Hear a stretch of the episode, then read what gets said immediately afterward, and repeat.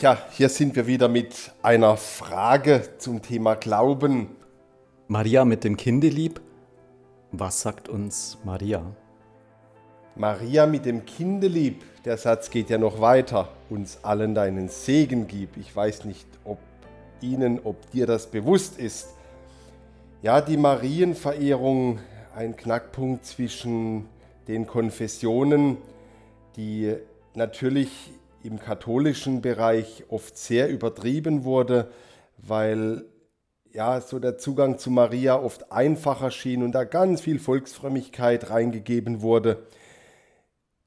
Ich habe das auch erst neu entdecken müssen. Ich bin zutiefst davon überzeugt, auch wenn heute anderes behauptet wird, jeder Mensch hat im Herzen eine Sehnsucht nach einer Mutter und einem Vater, nach Eltern. Und ich denke, Gott wird, wurde sicherlich immer sehr stark männlich betont. Und auf der anderen Seite wächst die Sehnsucht nach etwas Weiblichem. Das mag sicher für diese überbordende Frömmigkeit äh, beigetragen haben. Aber mir ist eines Tages mal noch ein anderer Gedanke gekommen.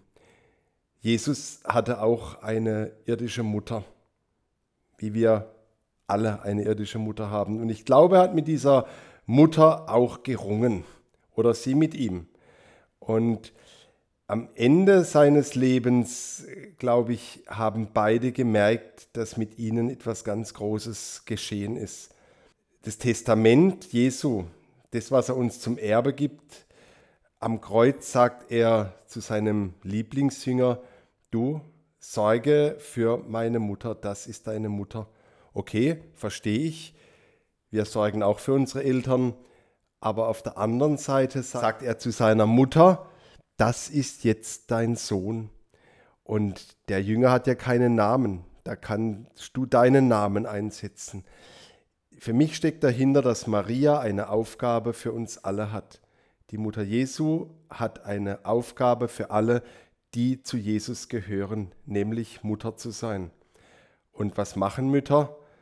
Die haben ein Herz für ihre Kinder von Natur aus. Und das musste Maria lernen. Und ich bin davon überzeugt, dass sie mit uns und für uns betet, dass sie mütterlich für die Schwestern und Brüder Jesu sorgt. Und so verstehe ich auch dieses Anhängsel an das Gegrüßet seist du Maria, heilige Maria, Mutter Gottes, bitte für uns Sünder, jetzt und in der Stunde unseres Todes. Amen.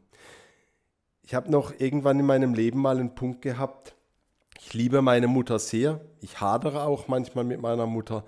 Und in einer bestimmten Situation habe ich mal das Gefühl gehabt, jetzt kann dir deine irdische Mutter nicht mehr helfen.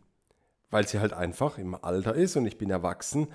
Und da habe ich gemerkt, ich habe ja noch jemand im Himmel, eine Freundin, die für mich und mit mir betet.